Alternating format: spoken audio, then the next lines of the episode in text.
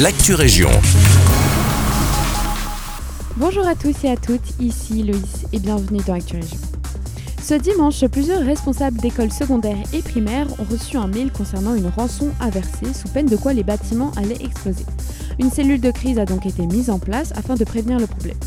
Par précaution, plusieurs écoles ont été fermées ce lundi. On compte notamment des écoles à Bruxelles ainsi qu'au Brabant-Wallon, à Braine-l'Alleud, Waterloo, Otigny, Wavre et Lannes.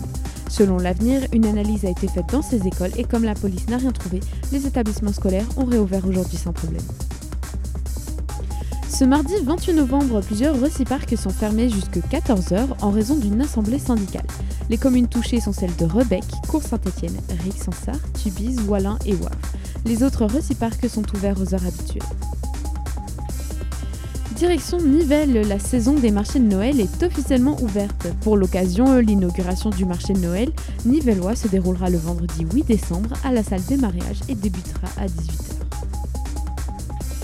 Dernier point maintenant, 8 communes et CPS du Brabant Wallon, à savoir Beauchevin, Élessine, La Hulpe, Lannes, Villers-la-Ville, Rebec, Waterloo ainsi que Wavre se réunissent pour créer un nouveau projet appelé Digit Help dans le but d'aider des personnes en difficulté numérique.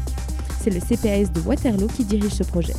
D'ailleurs, les deux animateurs du projet assureront, selon la RTBF, des permanences dans ces communes pour que tout le monde puisse bénéficier de leur expertise.